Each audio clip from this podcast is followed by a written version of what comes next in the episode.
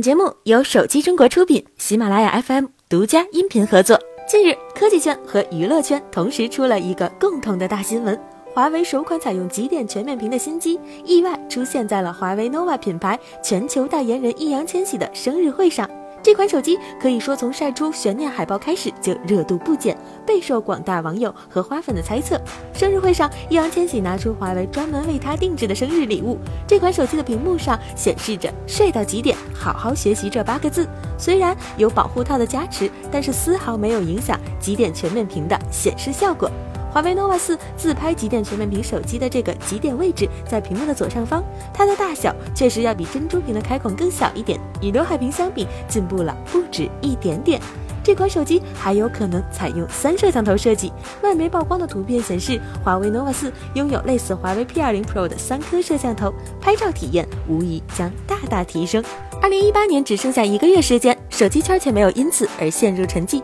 各种花式全面屏手机即将在十二月掀起一番高潮。先是三星、华为和联想的新机被传出将搭载屏下指纹技术，开启挖孔屏时代。现在 vivo 的新旗舰也开始有了眉目，它并不会采用挖孔屏设计，而是双屏设计。综合近期的爆料来看，vivo 将在新一代旗舰机上应用类似于努比亚 X 的双屏设计。这种设计不需要升降式机械机构，还可以通过背部屏幕利用规格更高的后置摄像头进行自拍，是目前较为完美的全面屏方案。而昨天，国外视频评测达人 Mr. Who's the Boss 也发布了 vivo 新手机的上手视频，从细节看，应该是 vivo NEX 二。它的机身后背有一个神秘的发光圆环，包围在两颗摄像头旁边，但目前具体功能未知。现在手机的外观设计越来越个性，除了近期被曝光的挖孔全面屏外，折叠屏手机也成了全新的潮流。继华为、三星后，又有一家厂商宣称要发布折叠屏手机，它是我们熟知的 OPPO。